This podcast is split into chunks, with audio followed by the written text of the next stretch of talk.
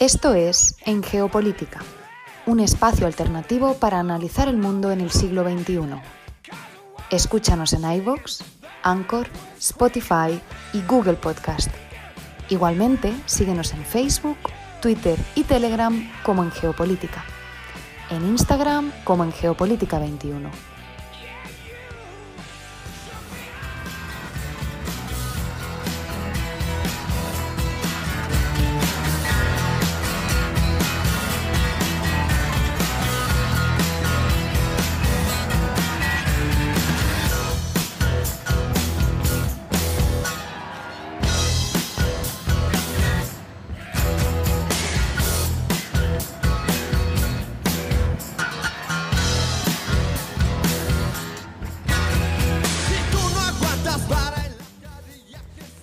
Con la canción Here We Come, en versión desconectada del grupo Molotov, abrimos el programa del día de hoy, domingo 6 de junio de 2021. Los acompaña Fernando Galindo, iniciando transmisión desde la ciudad de Bogotá. Les agradezco a todas las personas que nos sintonizan en América Latina, el Caribe y España a través de la plataforma radiolibre.cc. Igualmente, saludamos a quienes nos escuchan como podcast en estas y otras geografías en iBox, Anchor, Spotify, TuneIn, Apple Podcast y Google Podcast. Esto es En Geopolítica, un espacio alternativo para analizar el mundo en el siglo XXI. Bienvenidos.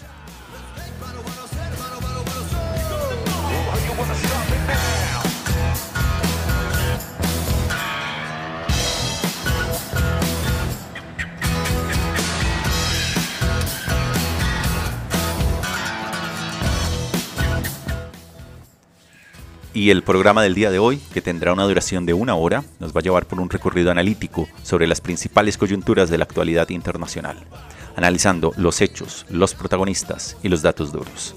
Nuestra primera gran estación editorial iniciará en Rabat.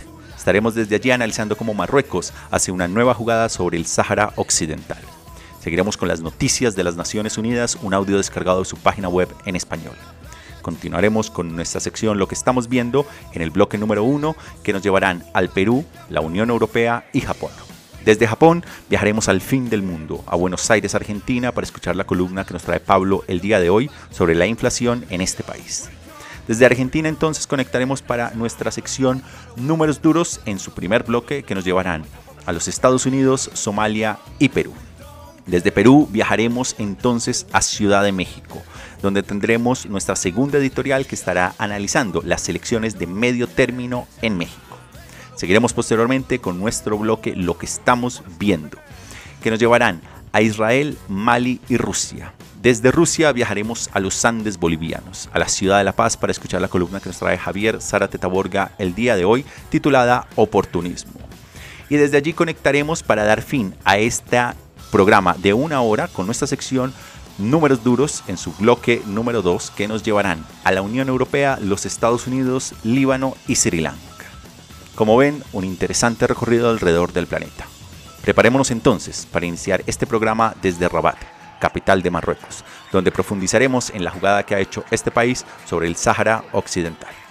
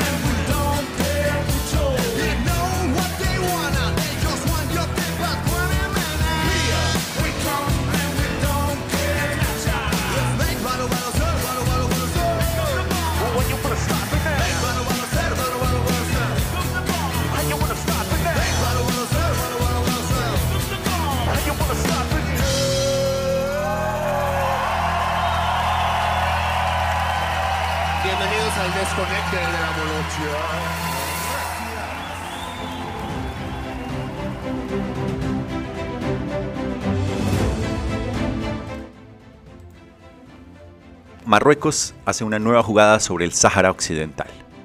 Marruecos y España han pasado las dos últimas semanas enfrentados porque Madrid permitió que el líder del movimiento independentista del Sáhara Occidental, antiguo territorio español reclamado por Marruecos, recibirá tratamiento médico por COVID en un hospital español. El jefe del Frente Polisario, Brahim Gali, ya ha abandonado la península, pero los marroquíes siguen moviendo sus fichas. La respuesta inicial de Rabat fue abrir sus puertas fronterizas para permitir que un aluvión de miles de inmigrantes desbordara la frontera española en Ceuta, un enclave español en la costa marroquí. Aunque esa crisis terminó en cuestión de días, la cuestión más amplia que provocó sigue todavía sin resolverse. ¿Por qué le importa tanto a Marruecos hacerse con el territorio del Sáhara Occidental, que puja por su autonomía e independencia desde hace décadas? Primero, un poco de historia. El Sáhara Occidental, poblado durante mucho tiempo por tribus nómadas, fue administrado por España desde 1884 hasta 1975. Marruecos y los saharauis, representados por el Frente Polisario, se enfrentaron después de una sangrienta guerra que terminó con un acuerdo de alto al fuego respaldado por la ONU en el año de 1991 que exigía un referéndum de independencia que Rabat ha ignorado totalmente. Desde entonces, el Sáhara Occidental se encuentra en el limbo. Marruecos controla ahora el 80% del territorio, incluida la costa, y los saharauis una delgada franja que limita con Argelia y Mauritania. Aquí es donde la geopolítica tiene lugar. Ese pequeño trozo de tierra es inmensamente importante porque es la principal ruta para el comercio por tierra con el resto de África a través de Mauritania, ya que la frontera de Marruecos, mucho más larga, es con su rival regional Argelia, país que respalda al Frente Polisario y acoge a miles de refugiados saharauis y que, en consecuencia, lleva casi 30 años cerrada. Asimismo, otra de las razones por las que Marruecos se niega a facilitar la independencia del Sáhara Occidental es que también quiere controlar los minerales que se encuentran en esta zona, principalmente sus riquezas en roca fosfórica, incluyendo los depósitos estimados del territorio en disputa, que los marroquíes ya están extrayendo en las zonas que controlan. Marruecos cuenta de esta manera con tres cuartas partes de las reservas mundiales de este escaso mineral utilizado para fabricar fertilizantes sintéticos para la agricultura. De otro lado está la actividad pesquera. La zona marítima del Sáhara Occidental es rica en pesca, tanto que Marruecos está dispuesto a compartirlo con los buques pesqueros de la Unión Europea a cambio de lucrativas tarifas pero un acuerdo comercial de gran alcance entre Marruecos y la Unión Europea se ha detenido desde el año 2018 debido a una disputa sobre el acceso a las aguas del Sáhara Occidental. Además, si hay peces, quizá también haya petróleo y gas en alta mar, aún sin explorar. Dado el del otro lado, el rol que han jugado los Estados Unidos ha sido crucial. El expresidente Donald Trump hizo mucho daño a la causa del Sáhara Occidental. Durante las últimas semanas de la administración Trump, Estados Unidos se convirtió en el primer Estado miembro de la Unión Europea en reconocer la reclamación de Marruecos sobre el Sáhara Occidental, aparentemente a cambio de normalizar las relaciones entre Marruecos e Israel. El reconocimiento por parte de la nación más poderosa del mundo fue una gran victoria para Rabat, que ahora se siente envalentonado para probar hasta qué punto puede presionar a otros países para que hagan lo mismo especialmente a España y a la Unión Europea. Y Marruecos parece tener ahora el sartén por el mango, como suele ser Turquía cuando consigue convertir en armas de la geopolítica a los inmigrantes de Oriente Medio para conseguir así lo que quiere de la Unión Europea.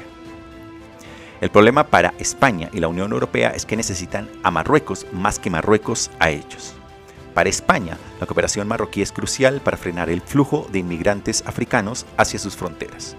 La Unión Europea, por su parte, está muy preocupada por esos migrantes que utilizan España como trampolín para entrar en otros países de la Unión.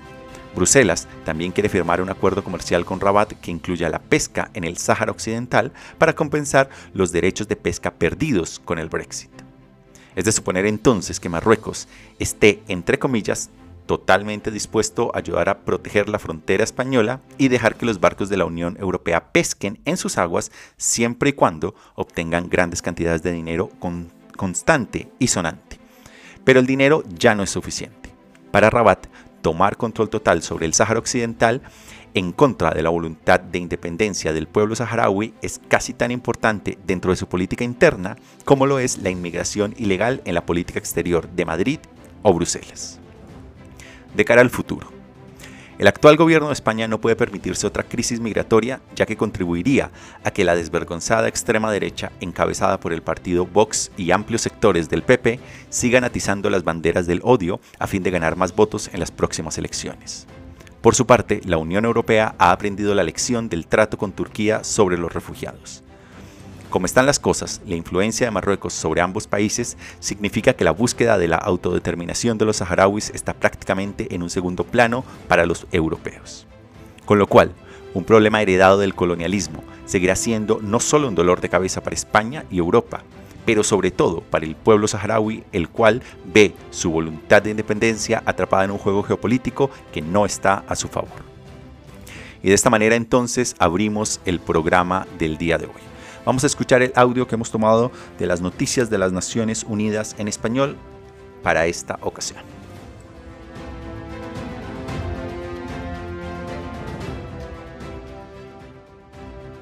Estas son las noticias más destacadas de las Naciones Unidas con Beatriz Barral.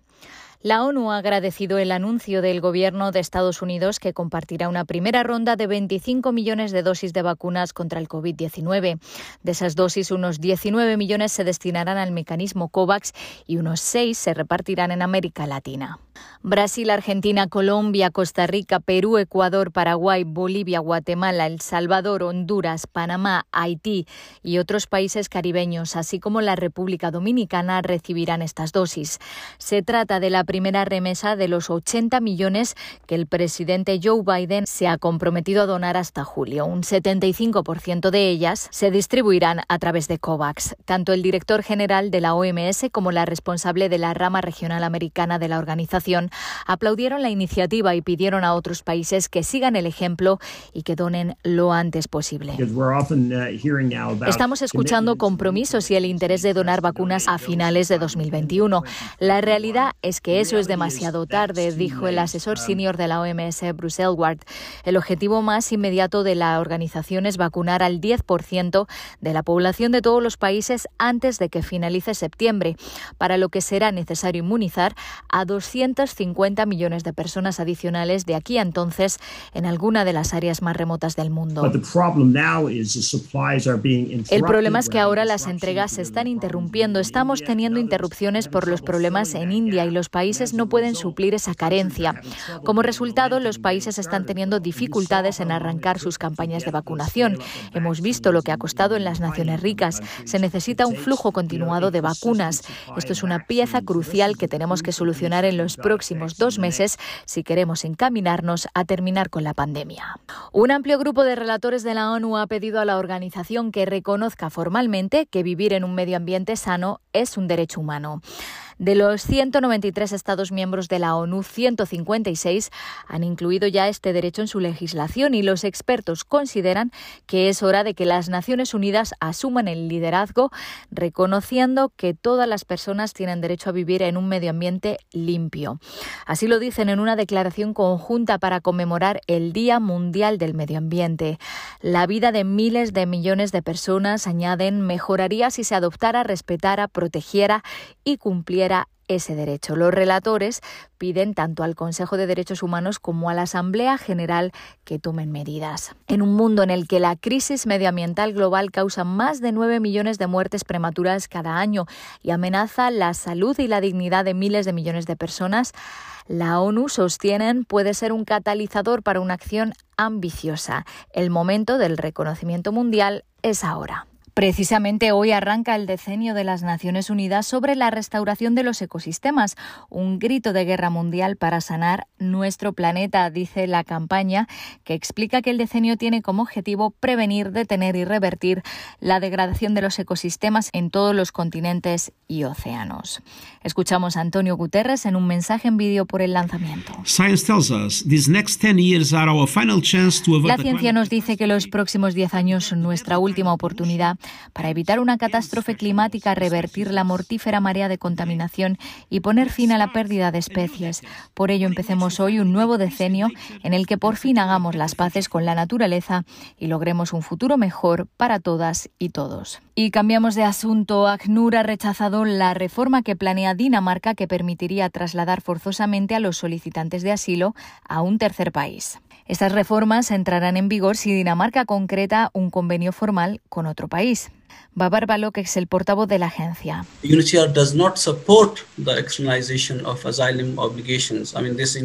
ACNUR no apoya externalizar las obligaciones de asilo, lo que incluye medidas para trasladar a los solicitantes y refugiados a otros países, ya que esto lleva a renunciar, en uh, lugar de compartir, la responsabilidad de proteger a los refugiados. La agencia de la ONU recuerda que el 90% de los refugiados en el mundo viven en países en vías de desarrollo, que a pesar de contar con recursos limitados, han cumplido con las obligaciones y responsabilidades jurídicas que tienen en términos del derecho internacional. Hasta aquí las noticias más destacadas de las Naciones Unidas.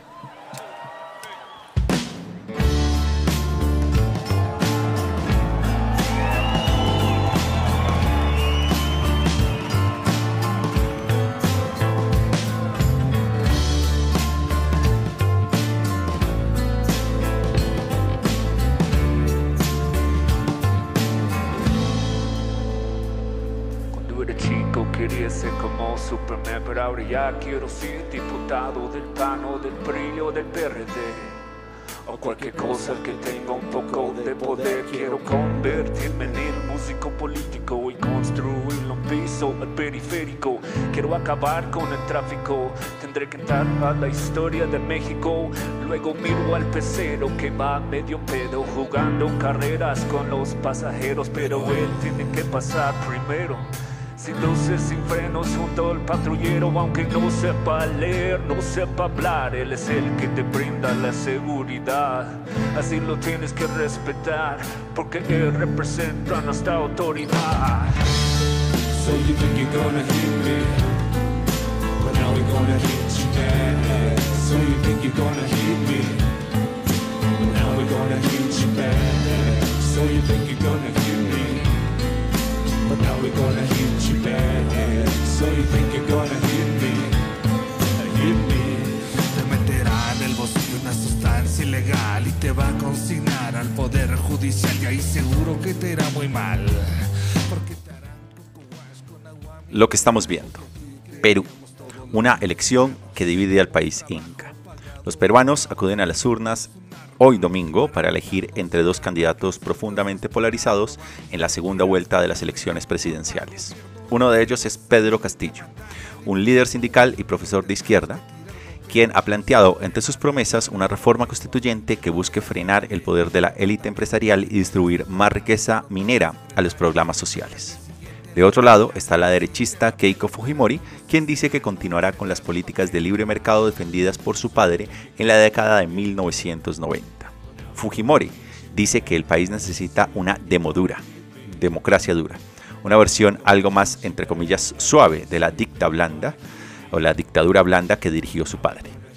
Algo que sin duda refleja grandes temores de volver a los tiempos de su padre, Fujimori, de gran represión y poca democracia real. Castillo. Es muy querido por los peruanos en las zonas rurales y por los votantes urbanos antisistema, pero su adhesión a una intervención más generalizada del Estado en la economía puede alejar a algunos sectores de clase media. Fujimori, por su parte, cuenta con el apoyo de las grandes empresas, pero es muy impopular fuera de su base y se le asocia negativamente con el gobierno autoritario de su padre y la corrupción también encarnada por él por no mencionar sus múltiples problemas judiciales que enfrenta actualmente. Castillo lidera actualmente las encuestas, pero Fujimori tiene posibilidades de ganar si la participación de los votantes es menor de la esperada. Desde Perú entonces nos vamos a la Unión Europea. Y es que hay una nueva ley de la Unión Europea para grabar a las multinacionales. Tras cinco años de negociaciones, el Parlamento Europeo ha llegado a un acuerdo sobre las directrices fiscales para las empresas multinacionales que operen en el bloque de los 27.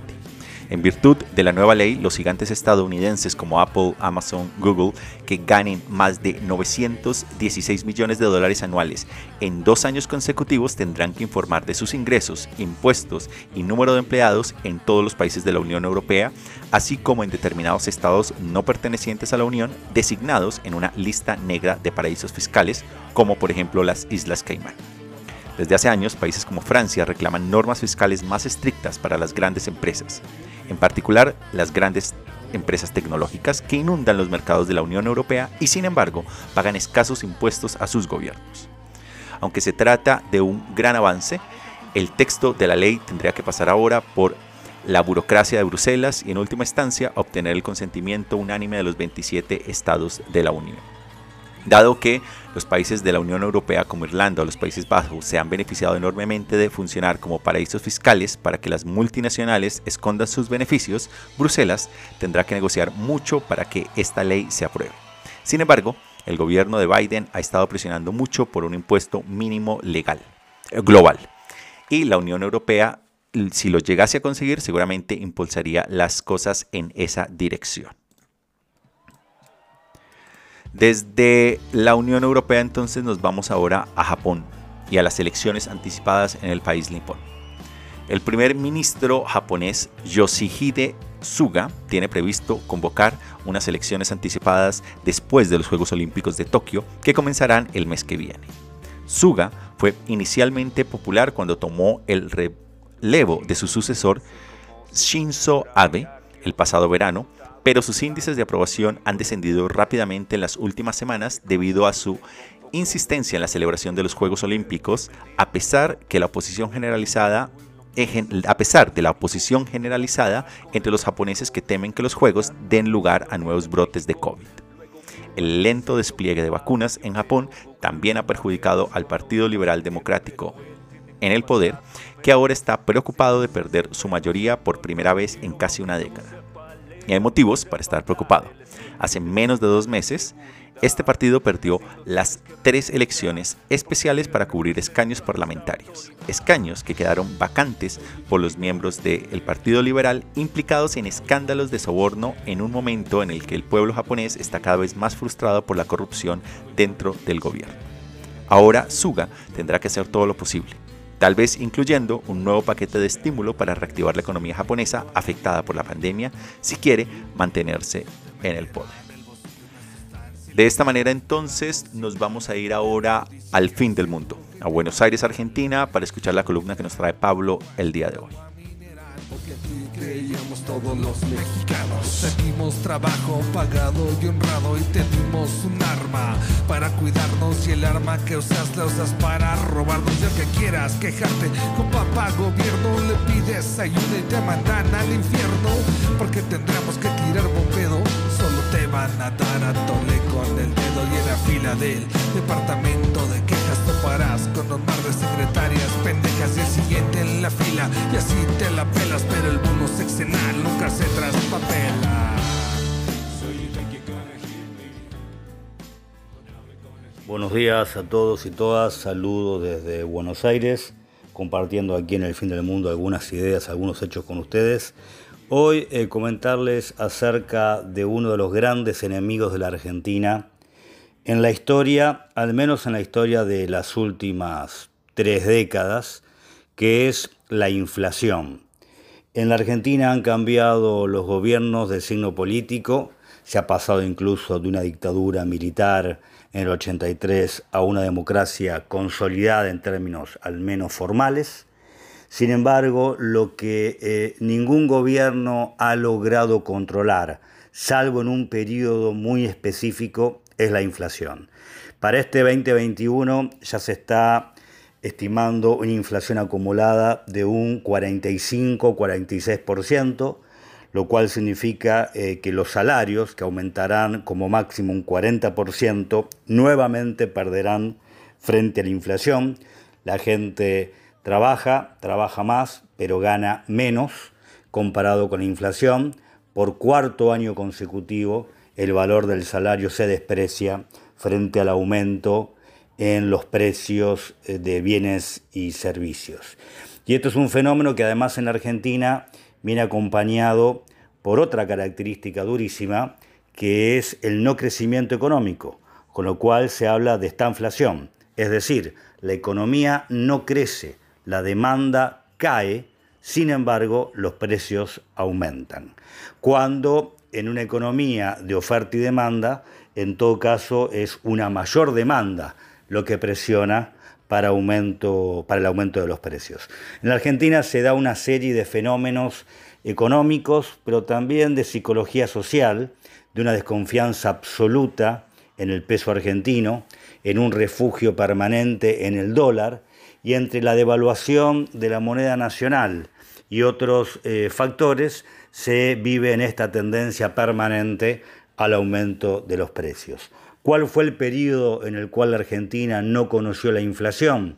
La convertibilidad, eh, que dura aproximadamente una década, cuando se decidió en el gobierno de Carlos Menem, en los años 90, atar mediante una ley el peso argentino al dólar. Por ley, un dólar era un peso y ese sistema llamado convertibilidad se sostuvo durante unos siete años con bastante eficacia.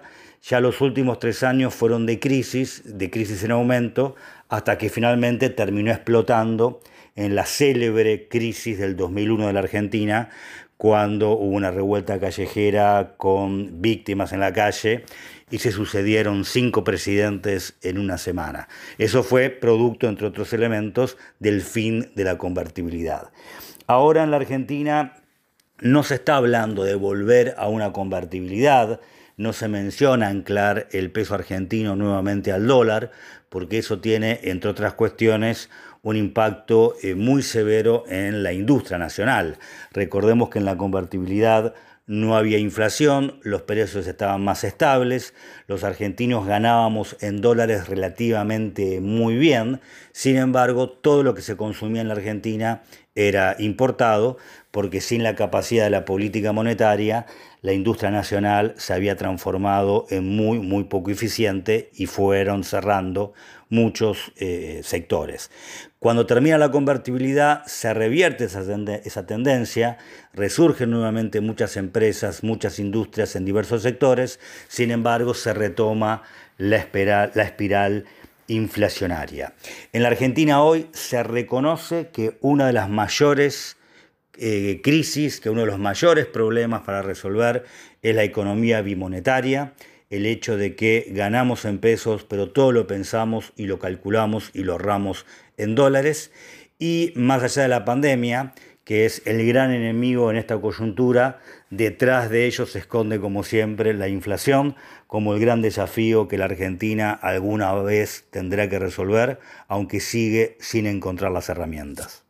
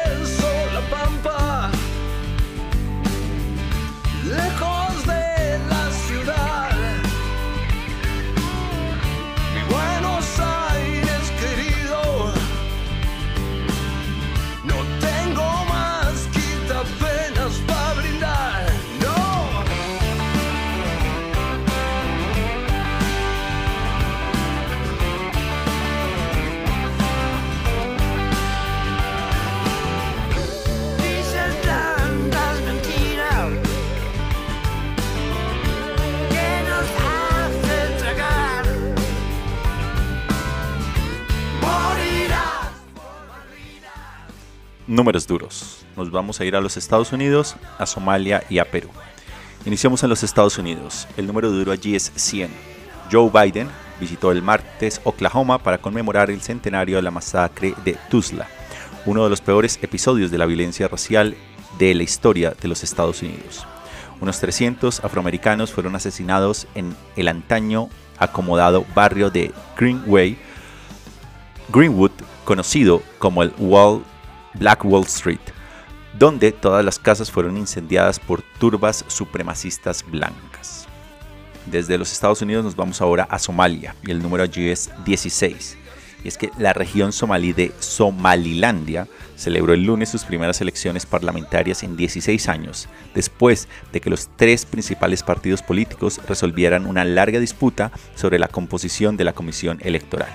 Somalilandia es un raro reducto de paz y estabilidad en el conflictivo cuerno de África, y declaró su independencia del resto de Somalia en el año de 1991, pero su soberanía no está reconocida internacionalmente. Y desde Somalia nos vamos a Perú, y allí el número es 180.764. Y es que Perú ha revisado su cifra oficial de muertos por COVID-19 a más de 180.764 casi triplicando el anterior recuento de víctimas mortales, en parte debido a la falta de pruebas previas. La nueva cifra significa que el país andino tiene la mayor tasa de mortalidad por COVID per cápita del mundo a menos de unos días en que los peruanos lleven a cabo su acceso a la votación en la segunda vuelta de las elecciones presidenciales que tiene justamente lugar el día de hoy.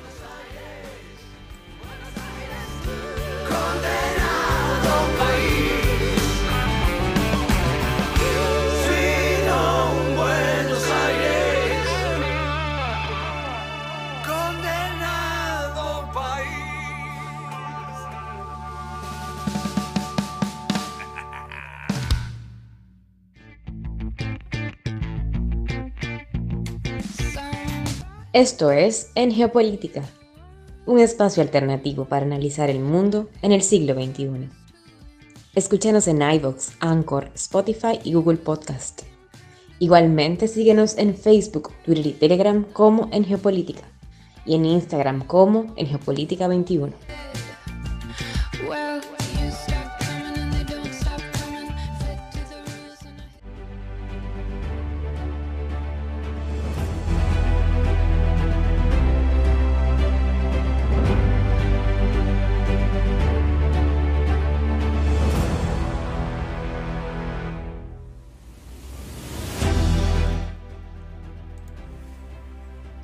Nos vamos ahora a Ciudad de México y vamos a analizar las elecciones de medio término en el país azteca.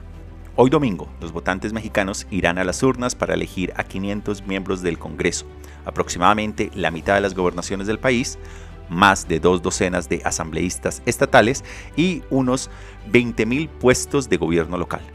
Algunos la califican como la mayor elección en la historia del país. El partido gobernante Morena del presidente Andrés Manuel López Obrador busca mantener su actual mayoría de dos tercios en el Congreso y además obtener varias gobernaciones. Aunque su nombre no aparece impreso en ninguna papeleta, la votación se considera en gran medida un, entre comillas, referéndum sobre la presidencia de AMLO, quien llegó al poder en el año 2018 con enormes promesas de atajar la violencia, ayudar a los menos favorecidos y sobre todo romper el monopolio de poder de la clase política tradicional. Entonces, ¿cómo le ha ido a AMLO hasta ahora? Su historial es mixto. En la primera mitad de su sexenio, ha impulsado las pensiones y ha puesto en marcha un programa masivo de formación laboral para los jóvenes de México ha mantenido estables las finanzas de este país y ha gestionado hábilmente las relaciones con Donald Trump, lo que es sin duda una hazaña. Pero la tasa de homicidios del país, de casi 30 por cada 100.000 habitantes, sigue siendo una de las más altas del mundo. Decenas de candidatos a las elecciones del domingo han sido asesinados a tiros, presumiblemente por los poderosos carteles de la droga. En ese sentido, su política de abrazos no balas no ha sido del todo efectiva. En cuanto al progreso contra la corrupción, ha sido este muchísimo más lento de lo que ha planteado. Su administración ha procesado varios casos de alto perfil, pero también ha recortado la financiación del Poder Judicial y ha dejado de lado a los organismos de control de la corrupción. Un tercio de los mexicanos sigue pagando sobornos por servicios básicos y la mayoría de los contratos estatales se adjudican sin licitación. Además, AMLO manejó mal la pandemia, desestimando la gravedad del COVID, negándose a liberar dinero para el estímulo para combatir la misma y no asegurando suficientes vacunas desde el principio. México es ahora el cuarto país del mundo con mayor número de víctimas mortales. Mientras tanto, la pandemia ha empujado a casi 10 millones de mexicanos a la pobreza. Pero más que todo esto, sus críticos se preocupan por la forma en que el presidente ha centralizado el poder se ha enfrentado a las autoridades electorales y ha amenazado con cambiar la constitución para conseguir sus objetivos, incluyendo la renacionalización de partes de la industria petrolera del país. Sin embargo, y a pesar de todo esto, AMLO sigue siendo bastante popular. ¿Por qué? Hay un índice de aprobación muy superior al 65% que así lo demuestra. Para la mayoría de los mexicanos, incluyendo su base entre la gente del campo, los ancianos y la clase trabajadora, el atractivo de AMLO tiene que ver más con su persona que con sus políticas. Es un líder sencillo y llamativamente ascético que se presenta como un mexicano más, como alguien que habla como la mayoría de los mexicanos y que se puede considerar como alguien del pueblo. En un país acostumbrado desde hace mucho tiempo a los políticos de élite que viven de forma fastuosa y roban compulsivamente, eso ha tenido un gran impacto. Aún a pesar de que la violencia no se haya reducido y la corrupción generalizada siga siendo todavía alta. Además, ¿a dónde van a ir los que no quieren a AMLO? Los partidos políticos tradicionales, ahora en la oposición, tienen poco atractivo en un país donde dos tercios de la gente dice que no confía en los partidos políticos tradicionales. La gran pregunta del domingo eh, no es si Morena ganará. Las encuestas y el clima electoral indican que así será. El partido está actualmente en las encuestas con un 40% de favorabilidad, más del doble del nivel de cualquiera otro de sus rivales. Pase lo que pase, Morena y AMLO seguirán teniendo gran importancia en la política mexicana. La pregunta que sigue surge es la que sigue es si mantendrá esa mayoría de dos tercios en el Congreso. Si lo hacen, AMLO tendría un margen de acción que le facilitaría la implementación de su programa en los siguientes tres años. De momento, las encuestas muestran que Morena se queda a 10 escaños de esa marca y un resultado ajustado podría incluso ser discutido. En cualquier escenario, en el corto plazo, todo indica que la política mexicana seguirá marcada por quien se ha referido a sí mismo como un hombre del pueblo, así como a su partido llamado Morena.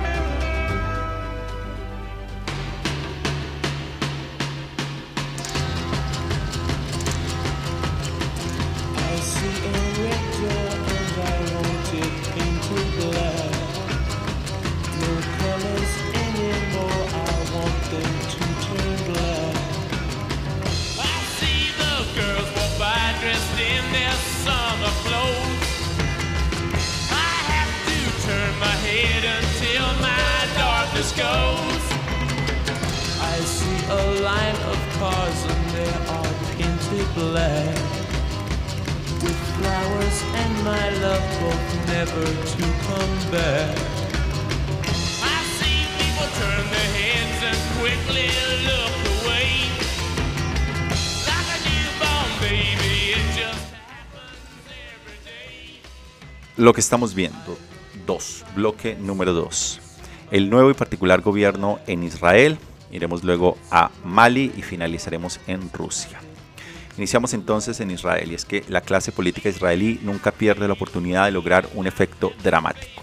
Y eso es exactamente lo que ocurrió el miércoles cuando Yair Lapid del partido centrista Yes Atid informó al presidente de Israel que había conseguido formar un gobierno de coalición minutos antes de que expirara el plazo de procedimiento a medianoche. Se trata de un resultado histórico que pone fin al reinado político del primer ministro Benjamin Netanyahu tras 15 años en el poder. El nuevo gobierno de coalición será rotativo. Naftali Bennett, jefe del partido derechista Yamina, será el primer ministro hasta 2023, momento en el que cambiará de funciones con Lapid, que será ministro de Asuntos Exteriores hasta entonces. El gobierno será uno de los más variados ideológica y religiosamente hablando de la historia de Israel, incluyendo partidos nacionalistas judíos, políticos de derecha que desertaron del campo de Benjamin Netanyahu, partidos de izquierda como Ra'am y un partido árabe islamista.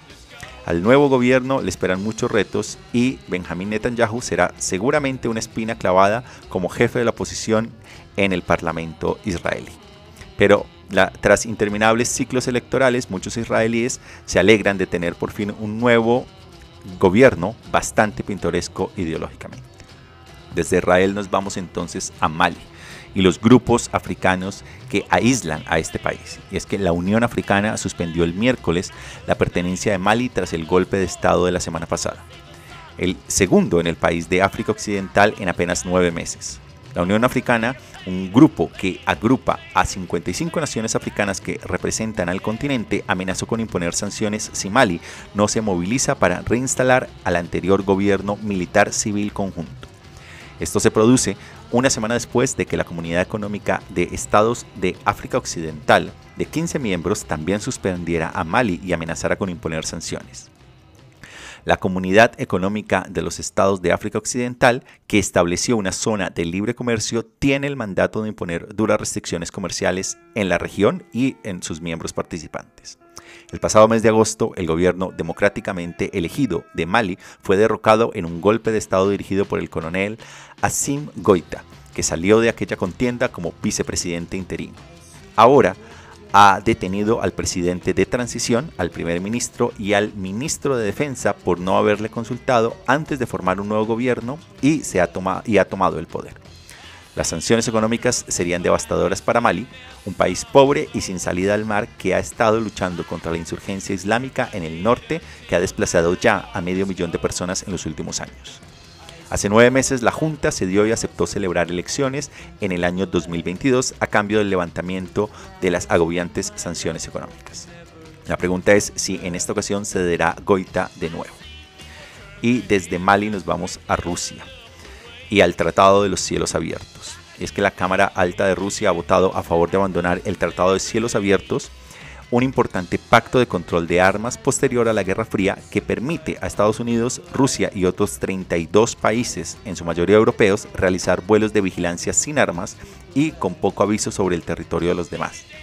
La administración Trump retiró a los Estados Unidos del acuerdo el año pasado, por la preocupación de que Rusia estuviera bloqueando los vuelos de Estados Unidos y de los miembros de la OTAN.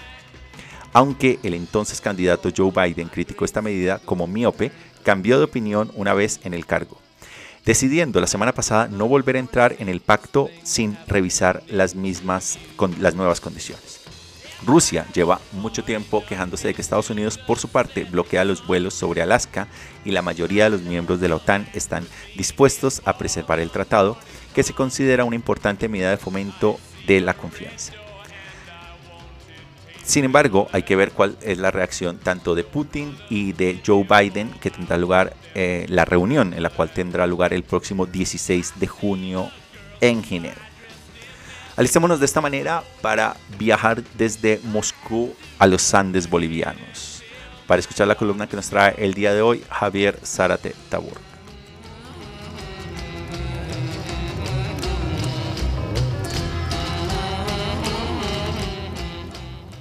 La crisis de la democracia a la que varias veces nos hemos referido en esta columna tiene muchas causas, y una de ellas es el comportamiento errático y acomodaticio de las clases políticas dirigentes.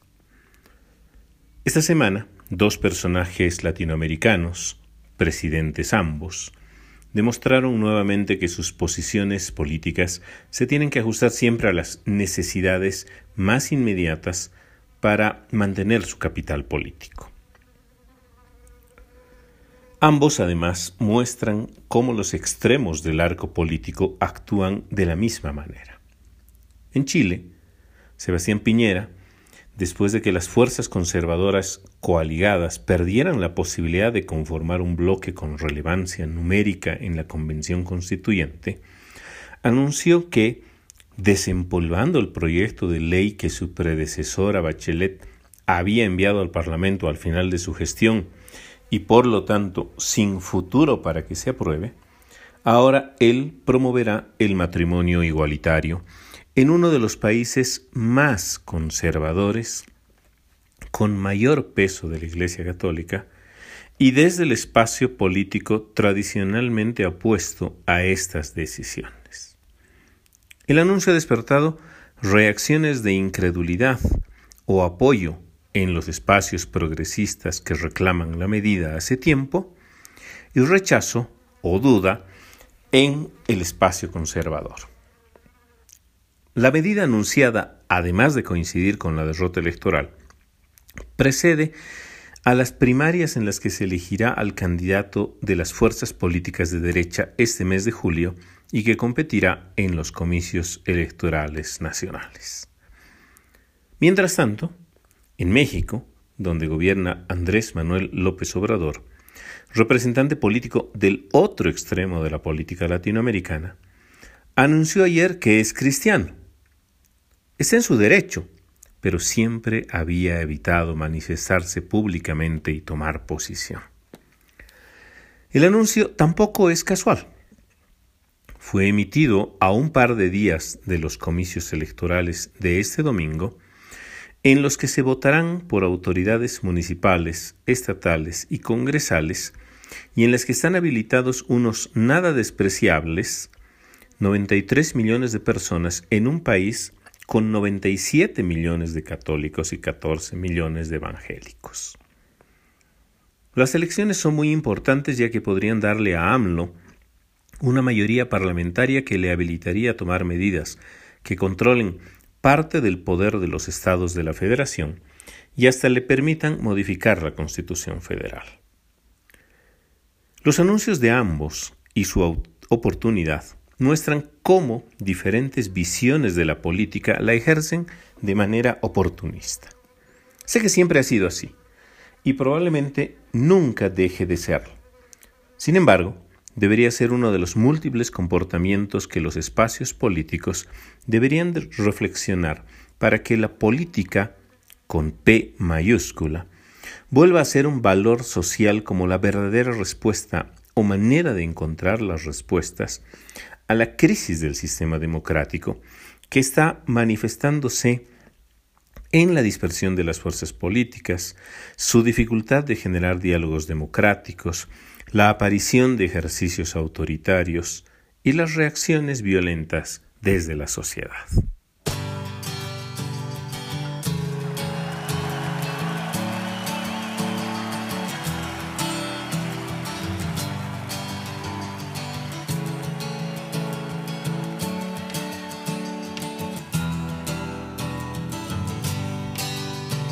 de gigantes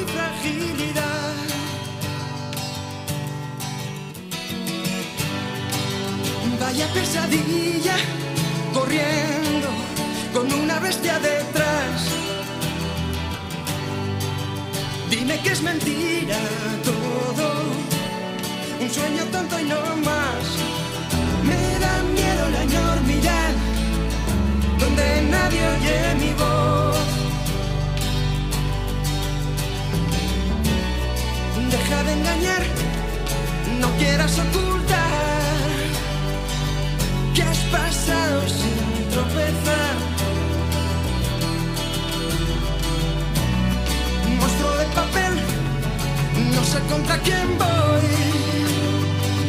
¿O es que acaso hay alguien más aquí? Creo en los fantasmas terribles de algún extraño lugar. Y en mis tonterías para hacer tu risa estallar mundo descomunal. Fragilidad. Deja de engañar, no quieras ocultar que has pasado sin tropezar. No. Monstruo de papel, no sé contra quién voy. Pues que acaso hay alguien más aquí.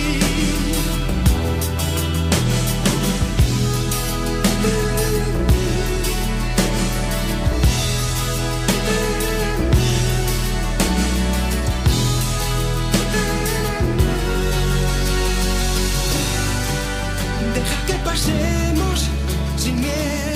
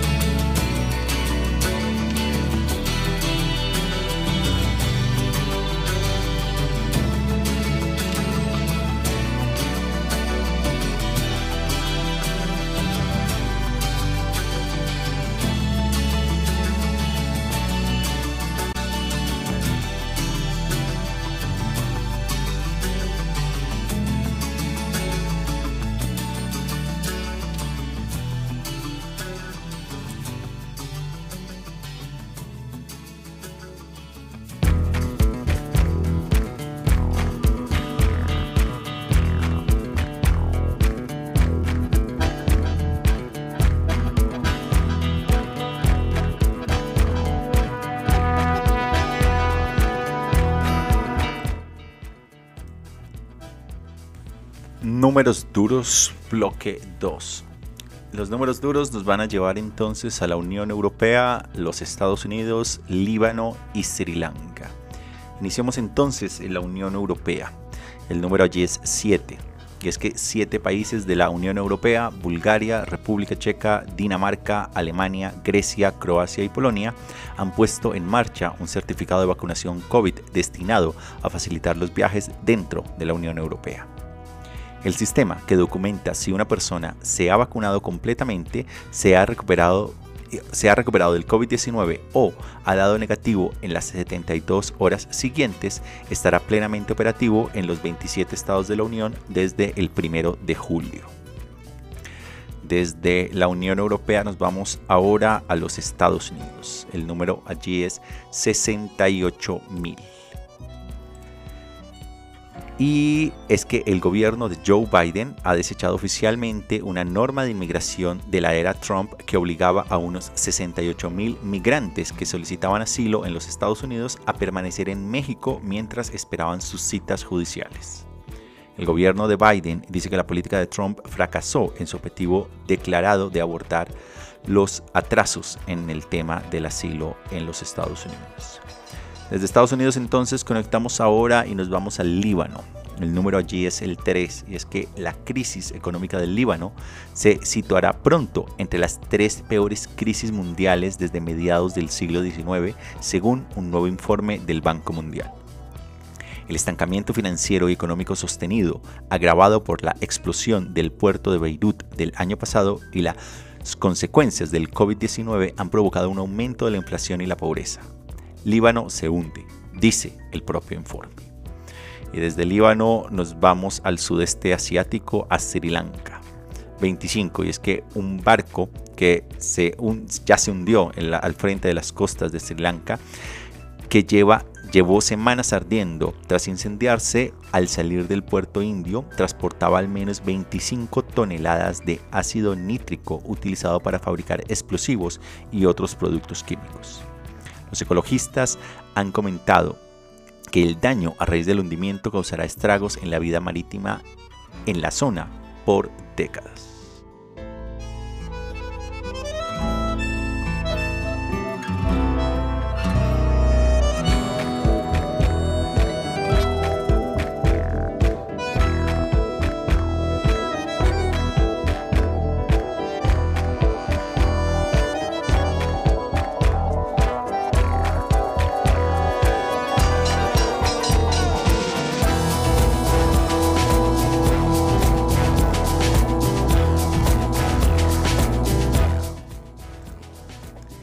Y de esta manera llegamos al final del programa del día de hoy. Tuvimos un recorrido alrededor del planeta que inició en Rabat, Marruecos, analizando la jugada que hizo este país sobre el Sáhara Occidental. Continuamos entonces con las noticias de las Naciones Unidas. Seguimos posteriormente con el bloque número uno de la sección Lo que estamos viendo, que nos llevó al Perú, a la Unión Europea y a Japón. Viajamos posteriormente al fin del mundo, a Buenos Aires, Argentina, para escuchar la columna que nos trajo Pablo el día de hoy sobre la inflación en este país. Conectamos entonces con nuestra sección los números duros también en su primer bloque que nos llevó a la Unión a los Estados Unidos, a Somalia y a Perú. Desde Perú viajamos a México. Allí estuvimos analizando las elecciones de medio término en el país azteca. Seguimos con lo que estamos viendo en su bloque número 2 que nos llevó a Israel, Mali y Rusia. Desde Rusia volvimos al continente y en esta ocasión a los Andes bolivianos, a la ciudad de La Paz para escuchar la columna que nos trajo Javier Zárate Taborga titulada Oportunismo. Y cerramos nuestro programa con nuestra sección Números Duros en su bloque que nos llevó a la Unión Europea, los Estados Unidos, Líbano y Sri Lanka. Les agradezco a todos ustedes por su sintonía y por escucharnos a modo podcast en diferentes lugares del planeta. Les invito a que si no lo están, se suscriban gratis en cualquiera de las plataformas en las que estamos. Como saben, iBox, Anchor, Spotify, TuneIn, Apple Podcast y Google Podcast. A que nos sigan en redes sociales y también a que nos visiten en nuestra página web en geopolítica.com. Igualmente a que si les gusta el programa y quieren apoyarnos lo compartan en sus redes para así seguir llegando a más personas. Yo me despido aquí, los acompañó Fernando Galindo desde la ciudad de Bogotá, les deseo un feliz resto de semana y nos encontramos en la siguiente emisión. Hasta la próxima.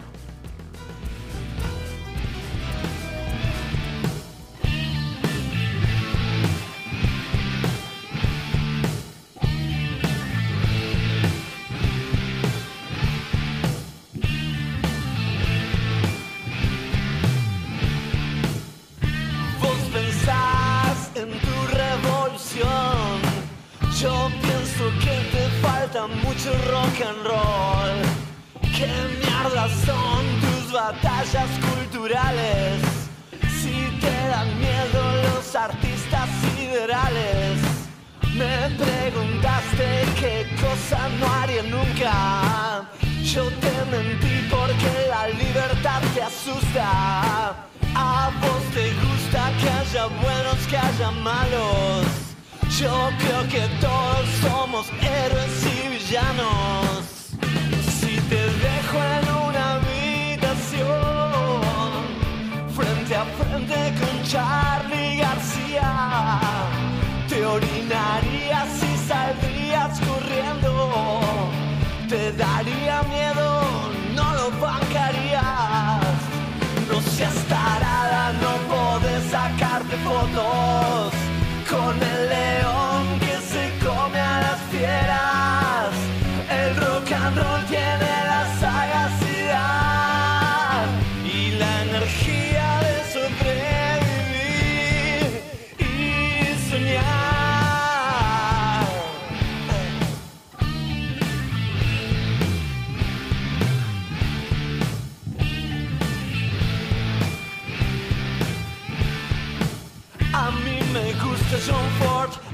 el pochoclo. En tu Hollywood soy sapo de otro pozo. Así mis muertos viven en las calles. Hay que abrazarlos con amor y acompañar su viaje. A vos te gusta leer mucho las revistas. A mí quemar televisores en la esquina quieren volver a golpear cuarteles, otros se hacen los guevaras y laureles. Si te dejo en una habitación, frente a frente con Charlie García.